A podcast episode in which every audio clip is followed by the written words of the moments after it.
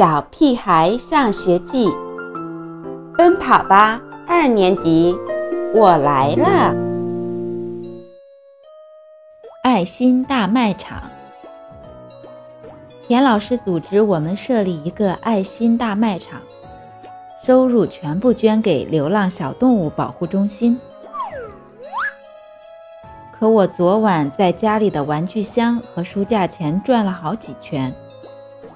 也没做出任何决定，哪一样我都舍不得呀。妈妈从书架上拿下一套书，放在我面前。就这个吧，你快把它翻烂了。是《小屁孩日记》。我连忙把书搂在怀里。虽说这套书我已经看了不下二十遍，可每次拿起它。我还是边看边笑，这可是我的宝贝。我在家里客厅晃来晃去，突然看到正在酣睡的 E.T.，有办法啦！我欢呼着抱起 E.T. 往自己房间跑。你别打 E.T. 的主意，他可不能卖。妈妈怀疑的目光好像探照灯一样，不停地向我射过来。其实，妈妈大可放心，我怎么可能把 E.T. 卖掉呢？它又馋又懒，谁肯买它？我只是想请他帮个忙。今天早上一进教室，我惊讶地发现。教室已经变成了大卖场，琳琅满目的小商品令人目不暇接。王天天的画板，金刚的遥控车，刘坚强的故事书，香香果的芭比娃娃，胡小图最夸张，他居然把小时候玩的手摇铃拿来了！哇！胡小图卖古董了！金刚夸张的大叫：“你要卖给婴儿吗？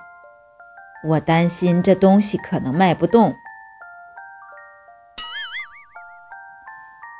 我多打点折，便宜肯定有市场。”胡小图摇晃着手摇铃。我转过身，把自己要卖的宝贝展开，贴在黑板上。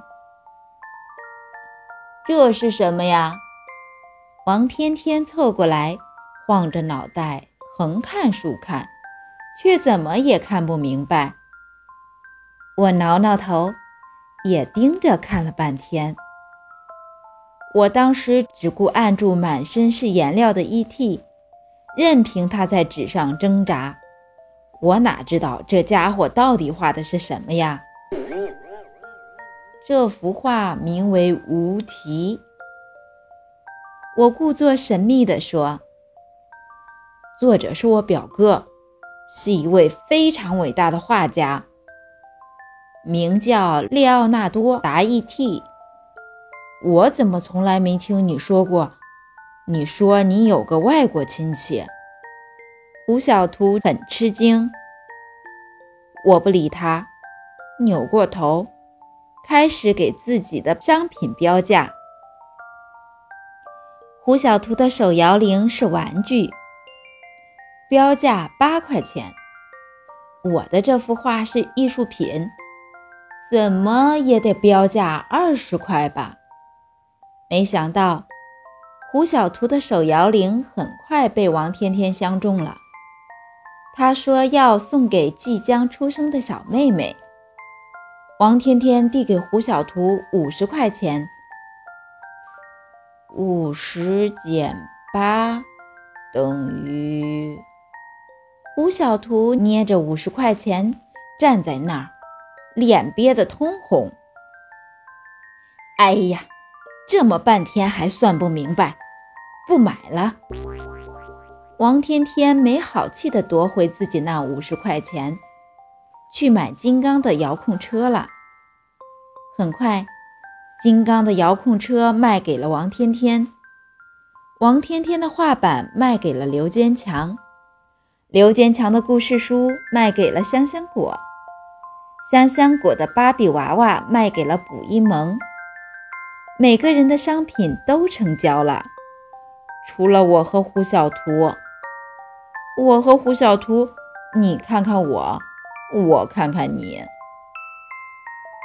要不你买我的，我买你的。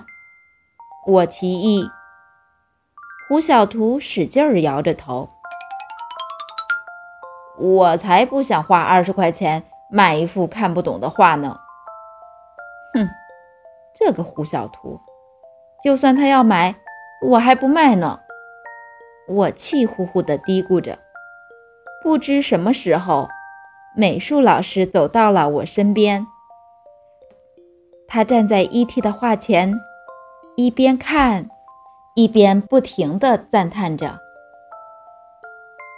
画的太好了，太有感觉了。”猪耳朵同学，这幅画我买了。我的耳朵没毛病吧？我吃惊地望着美术老师。老师，其实，呃，这幅画是我家 E.T. 画的。我不知所措地说：“E.T. 是只狗。”没关系，你和狗谁画的并不重要，重要的是我喜欢。美术老师把二十块钱递到我手上，胡小图眼巴巴地看着美术老师买走了我的画。现在就他一人没开张，他急得都快哭出来了。我递给胡小图十块钱，大方地说：“看在好朋友的份上，你的手摇铃我买了。我想好了。”把它送给 E.T. 当礼物，谢谢他帮我创作了一幅精彩的画作。猪耳朵，还是你最好。胡小图感激地接过钱。呃，十减八等于……这么简单，用脚趾头都能算明白。我趁机打击他。胡小图嬉皮笑脸地说：“你是不是在想，如果等于十八才好呢？你以为我不知道？那是加法。”